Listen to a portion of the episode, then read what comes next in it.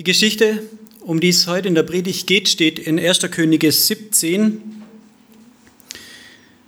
Und da bekommt Gott von, äh, Elia von Gott den Auftrag, dem König Ahab eine schlechte Nachricht zu überbringen.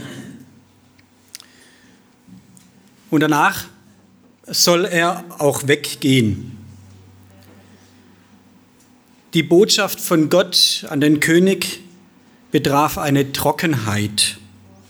Elia sollte dem König sagen, es wird nicht mehr regnen. Wir kennen vielleicht Zeiten, wo es eine Weile nicht regnet, wie der Boden austrocknet. Aber diese Trockenheit, das sollte nicht mal Tau fallen. Kein Tropfen auf die Erde, keine Feuchtigkeit in, in keiner Art und Form für ungewisse Zeit. Das soll so lange gehen, bis Gott es wieder durch Elia sagen lässt. Wenn man wüsste, zwei Jahre, drei Monate, dann könnte man vielleicht mit umgehen. Aber es das heißt, es wird ab heute nicht mehr regnen, so lang, bis ich es wieder sage. Selbst die Ägypter bei Josef, die wussten, das sind sieben Jahre Dürre. Das ist eine sehr, sehr lange Zeit, aber sie konnten sich darauf einstellen. Es sollte nicht mehr regnen und diese Trockenheit bringt eine Hungersnot mit sich, die auch der Elia selber überstehen muss. Auch in dieser Hungersnot muss auch der Elia sehen, wo er bleibt. Und da sorgt Gott jetzt selber dafür, dass der Elia nicht verhungern muss. Er sagt zu dem Elia, geh los, ähm, Du musst fort von hier, geh nach Osten, überquere den Jordan und versteck dich am Bach Krit. Ich habe den Raben befohlen, dich dort mit Nahrung zu versorgen und trinken kannst du aus dem Bach. Elia gehorchte dem Herrn und versteckte sich am Bach Krit, der von Osten her in den Jordan fließt. Morgens und abends brachten die Raben ihm Brot und Fleisch und seinen Durst stillte er am Bach. Also Gott versorgt den Elia durch ein Wunder. Gott veranlasst Raben dazu, dass sie ihm Essen bringen. Verrückte Geschichte. Der hockt da an seinem Bach, schlürft seine Schlucke Wasser aus dem Bach und sein Essen fällt sozusagen vom Himmel. Raben klauen wohl viel und gelegentlich verlieren sie auch was davon, aber davon kann kein Mensch Tage, Wochen lang satt werden. Und normalerweise versuchen die Raben auch eher zu essen oder sich selber und ihre Küken wahrscheinlich zu versorgen. Aber diese Raben kommen, ich weiß nicht wie viele, es steht nicht da, aber genügend Raben kommen jeden Tag, morgens und abends, jeden Morgen und jeden Abend. Und die bringen Brot und sogar Fleisch. Und der Elia kann essen und trinkt aus seinem Bach und kommt so über die erste Zeit dieser Dürre. Gott versorgt den Elia durch ein echtes Wunder. So wie damals das Volk Israel auf der Wüstenwanderung mit Manna und Wachteln versorgt wurde. Da wandert das Volk durch eine Wüste, wo nichts wächst und sie haben nichts anzubauen und sie sind ja auch unterwegs, können gar nichts anpflanzen, bis es äh, zur Ernte kommt. Genauso der Elia hier, er könnte nichts anpflanzen, weil es würde nichts wachsen, weil es zu trocken ist. Der Bach reicht wohl nicht aus oder ist um den Bach rum der, der Boden zu steinig, dass was wachsen würde. Aber er soll auch nichts anpflanzen. Er soll einfach darauf vertrauen, dass Gott die Raben angewiesen hat, ihm genügend zu essen vorbeizubringen. Wie gesagt, so wundersam wie das Volk Israel mit seinem Brot vom Himmel und mit Wachteln, die da einfach vom Himmel fallen, äh, sich jahrelang in der Wüste satt essen konnte. Gott versorgt den Elia hier durch ein Wunder. Aber irgendwann trocknet sogar dieser Bach aus. Es regnet zu lange nicht in dem Land und da, wo der Bach entspringt, fällt kein Regen, kein Tau und es kommt so weit, dass der Bach austrocknet. Wahrscheinlich beobachtete Elia schon die ganze Zeit, wie der Wasserspiegel sinkt und macht sich schon Gedanken, wie lang kann das noch gut gehen. Aber Gott hat da schon einen neuen Plan.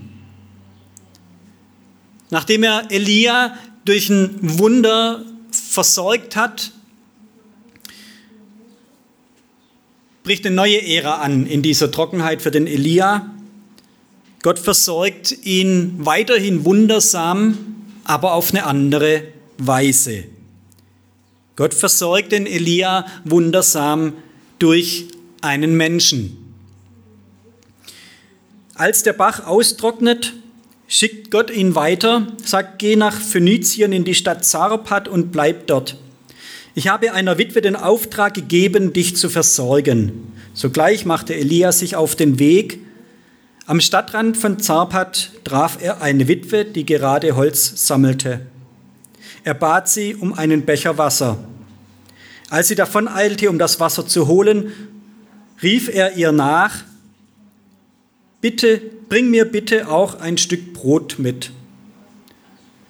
Da blieb die Frau stehen und sagte, ich habe keinen Krümel Brot mehr, sondern nur noch eine Handvoll Mehl im Topf und ein paar Tropfen Öl im Krug. Das schwöre ich bei dem Herrn deinem Gott. Gerade habe ich einige Holzstücke gesammelt. Ich will nun nach Hause gehen und die letzte Mahlzeit für mich und meinen Sohn zubereiten. Danach werden wir wohl verhungern. Elia tröstete sie, hab keine Angst, so weit wird es nicht kommen. Geh nur und tu, was du dir vorgenommen hast. Aber back zuerst einen kleinen Brotfladen und bring ihn mir heraus. Nachher kannst du für dich und deinen Sohn etwas zubereiten. Denn der Herr, der Gott Israels, verspricht dir, das Mehl in deinem Topf soll nicht ausgehen und das Öl in deinem Krug nicht weniger werden, bis ich, der Herr, es wieder regnen lasse. Diese Frau ist auch gebeutelt von der Hungersnot. Bisher ist sie noch durchgekommen, hat sich und ihren Sohn durchbringen können mit spärlicher Nahrung, aber die Vorräte sind aufgezehrt und es wächst nichts Neues mehr, kann nichts mehr gekauft werden, die Supermarktregale sind leer. Sie hat noch eine Handvoll Mehl, ein paar Tropfen Öl und hatte gerade vor, mit dem gesammelten Holz die letzte Mahlzeit zuzubereiten. Und Elia wird jetzt zu dieser Frau geschickt und er sagt, bring mir bitte Wasser und bring mir auch ein Brot. Sie erklärt die Situation und sagt, ich habe nichts mehr. Und der Elia gibt ihr diese wunderbare Zusage von Gott, sagt, wenn du bereit bist, von dem, was du noch hast, für mich abzugeben, dann verspricht Gott dir und mir, dass er uns alle zusammen über diese Hungersnot bringt. Im Prinzip ist es die beste Versicherung, die diese Frau kriegen kann. Keiner weiß, wie lange diese Hungersnot noch geht. Und die Zusicherung, dass Öl und Mehl nicht ausgehen, bis es wieder regnet, das wäre das Beste, was ihr gerade passieren kann. Aber es klingt zu verrückt, um wahr zu sein. Es klingt zu gut, zu wunderbar, als dass es stimmen könnte. Wie kann das sein? Wie kann das funktionieren? Und sie vertraut aber auf Gott. So geht die Geschichte weiter. Sie vertraut dem Wort, das Elia ihr von Gott sagt. Sagt, wenn du mir zuerst was gibst, dann wird genug für dich übrig bleiben. Vielleicht hat sie auch gedacht, komm, was soll's, die eine Mahlzeit mehr oder weniger, sterben wir einen Tag früher oder später, mein Sohn und ich. Dann sollte er auch noch was haben, dann hat er einen Tag länger zu leben, aber dann wird er aussterben. Wir verhungern doch alle. Es ist für uns alle aus, es gibt nichts mehr. Oder vielleicht hat sie wirklich dieses Vertrauen und sagt, ich vertraue den Gott, an den du glaubst. Und wenn der verspricht, er wird uns durchbringen, dann möchte ich darauf vertrauen. Und so bereitet sie mit dem letzten bisschen, was sie noch hat, eine Mahlzeit zu, erst für den Elia und das, was übrig bleibt, nimmt sie noch für sich und ihren Sohn. Und tatsächlich, am nächsten Tag ist wieder die Handvoll Mehl und die paar Tropfen im Topf und im Krug.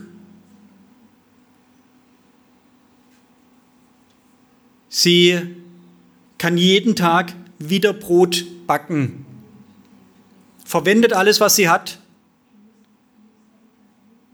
Und am nächsten Tag ist es wieder da und sie kann nochmal backen und sie können wieder alle drei essen.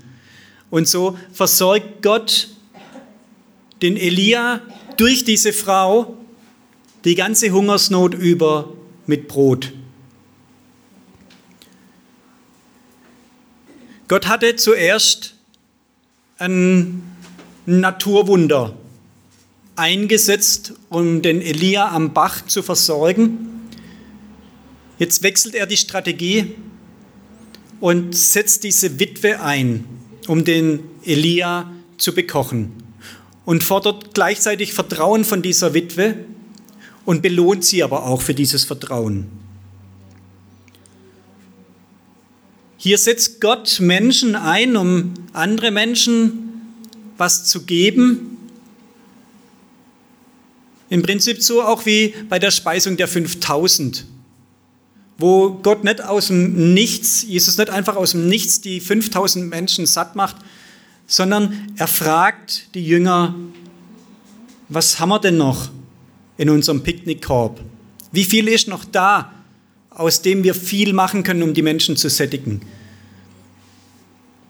Ja, Gott hat auch Manna vom Himmel fallen lassen und Wachteln vom Himmel fallen lassen.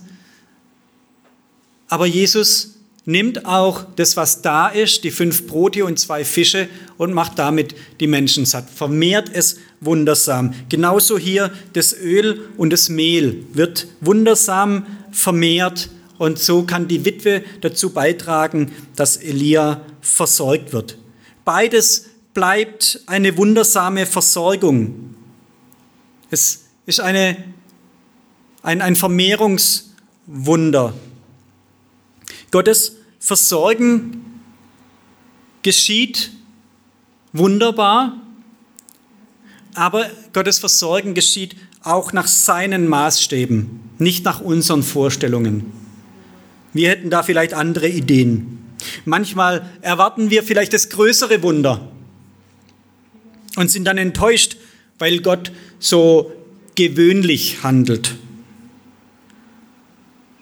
Und manchmal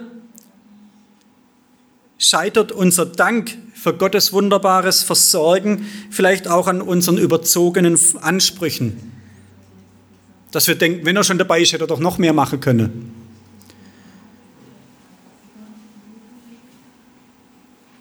Oder dass ich denke, da hätte er doch jetzt ein richtiges Wunder machen können. Das ist jetzt fast ein bisschen banal, dass jetzt das Brot, die Fische reicht für 5000 Menschen. Aber es geht bei Wundern Gottes nicht um meine Sensationsgier. Ich finde Brot vom Himmel cooler, als jeden Tag einkaufen zu können. Und wenn ich mir ein sorgloses Leben wünsche, bin ich nicht zufrieden damit, genug für jeden Tag zu bekommen. Der Topf und der Krug der Witwe gab immer nur das für den jeweiligen Tag her, nicht mehr. Auch das Manna war nur ein Tag lang genießbar.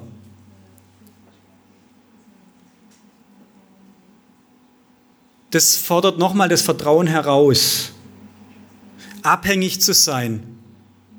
Wir denken gern voraus, planen vor. Den Wocheneinkauf, da plane ich dann schon den Speiseplan für die kommende Woche und kaufe dann alles ein und dann habe ich es da und dann kann ich es zubereiten, wenn ich es brauche. Oder kaufe dann eine ganze Palette Maisdosen oder so, damit ich es da habe, wenn ich es brauche. Es ist sehr anstrengend, jeden Tag aufs Neue zu warten, was wieder kommt.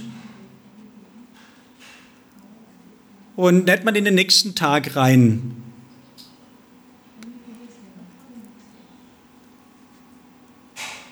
Aber in dem Topf und dem Krug, der ist nicht zum Ausschütten. Da mache ich mal den, den, den Krug, ist die Handvoll Mehl wieder drin in dem Topf und in dem Krug, die paar Tropfen Öl. Dann schütte ich das mal um in ein Gefäß und dann füllt sich wieder. Dann schütte ich nochmal um und so fülle ich mal und dann kann ich das verkaufen und kann mir ein bisschen was aufs Bankkonto schaffen. So funktioniert es nicht bei dieser Witwe, sondern es kommt jeden Tag immer nur das her, was sie für den Tag brauchen. Nicht um reich zu werden, sondern um zu überleben.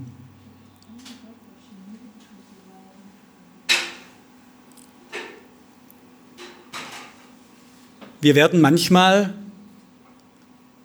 vielleicht undankbar, weil wir es uns zu schön wünschen, weil wir uns zu viel wollen. Wenn man sich mal überlegt, wie wenig man wirklich zum Leben braucht, wie viel Platz man zum Leben braucht, wie viel Essen man zum Leben braucht und wie groß dann unsere Häuser sind und wie voll unsere Kühlschränke, da ist ganz viel Polster ich kann mir es gar nicht vorstellen, wirklich mit diesem Bissle, was die drei in dem Topf und in dem Krug hatten, mit wie wenig die da überleben, Tag für Tag. Und nicht wissen, wie lange es noch geht. Aber sie wissen, es geht so lang, es gehen muss bis zu dem Tag, an dem es wieder regnet und die Hungersnot damit endet.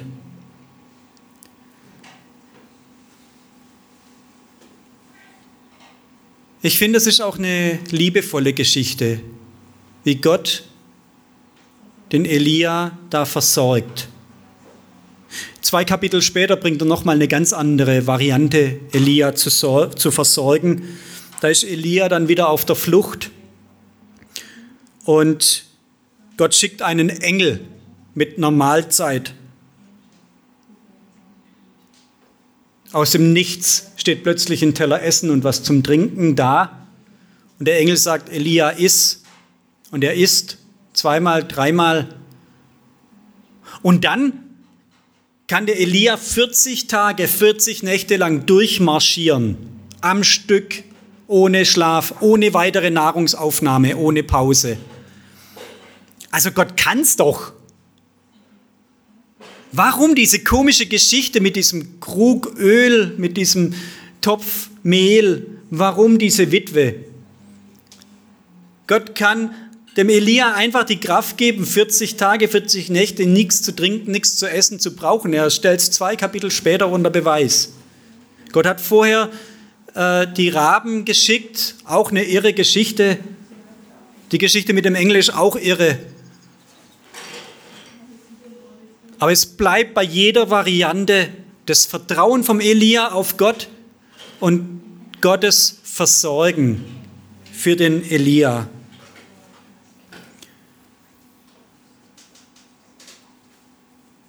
Aber gerade diese Witwe spielt in dieser Geschichte einfach auch eine wichtige Rolle.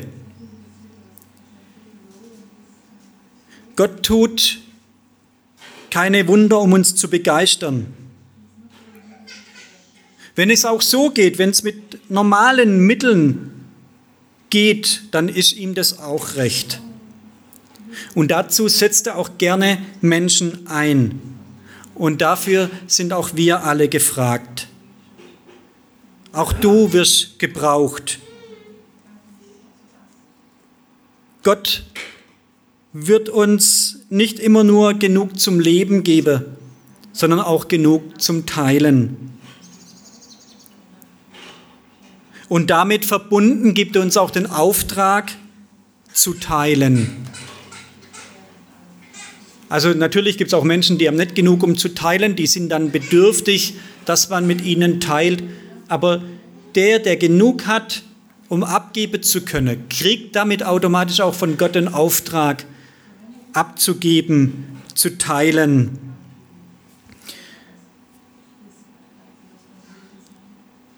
Ich habe gelesen zu dem morgigen Sonntag, der siebte Sonntag nach Trinitatis, ist bei der Kirche ähm, ist zu lesen, Essen und Trinken, Feiern und Teilen sowie große Gastfreundschaft gehören zum christlichen Glauben.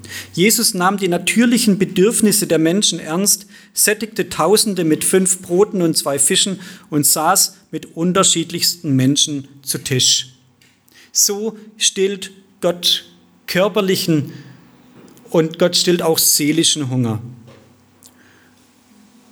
Und der Sonntagmorgen soll auch das Abendmahl zum Thema haben. Wir feiern jetzt heute Abend kein Abendmahl, aber nächste Woche. Nächsten Sonntag wollen wir dann das erste Mal seit langem auch mal wieder Abendmahl feiern. Und es heißt auf der Kirchenseite, im Abendmahl setzen Christen von Anfang an diese einträchtige Tischgemeinschaft fort und nehmen die Zeit vorweg, in der Hunger nach wahrem Leben gestillt sein wird. Im Abendmahl feiern wir auch Gottes Versorgen.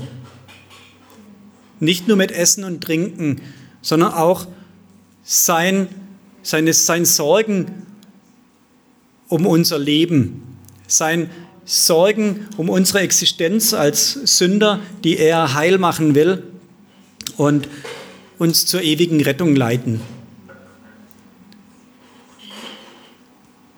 Gott hat beides im Blick unseren körperlichen Hunger und unseren seelischen Durst.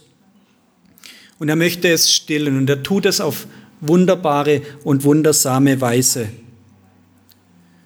Und die Frage, die Herausforderung an dich ist auch und an mich, wen kannst du versorgen in Gottes Auftrag? Wo will Gott dich gebrauchen? Was hat er dir in die Hand gegeben, das du an andere weitergeben kannst? Eine Begabung, ein gutes Wort, was zu essen, Geld spenden. Wir haben viele, viele Möglichkeiten, wo wir uns gebrauchen lassen können, wie die Witwe in Zarpat, die Gott gebraucht hat, um den Elia zu versorgen.